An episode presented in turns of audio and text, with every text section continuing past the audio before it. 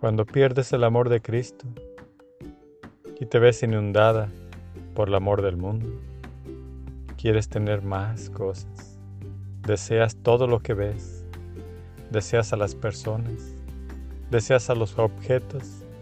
Deseas cualquier cosa que tus, tus ojos puedan mirar, tus oídos puedan escuchar, tus labios puedan saborear. Todo lo que tus sentidos te gritan, todo eso lo deseas.